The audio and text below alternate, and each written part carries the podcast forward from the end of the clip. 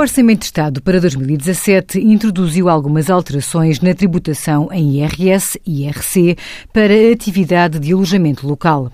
No IRS, os contribuintes podem optar por ser tributados de acordo com as regras estabelecidas para a categoria F, quando explorem estabelecimentos de alojamento local na modalidade de moradia ou apartamento. Quando optem pela tributação no regime simplificado da categoria B de IRS ou no regime simplificado de IRC, os rendimentos tributáveis da exploração do alojamento local na modalidade de moradia ou apartamento passam a ser determinados pela aplicação do coeficiente de 0,35.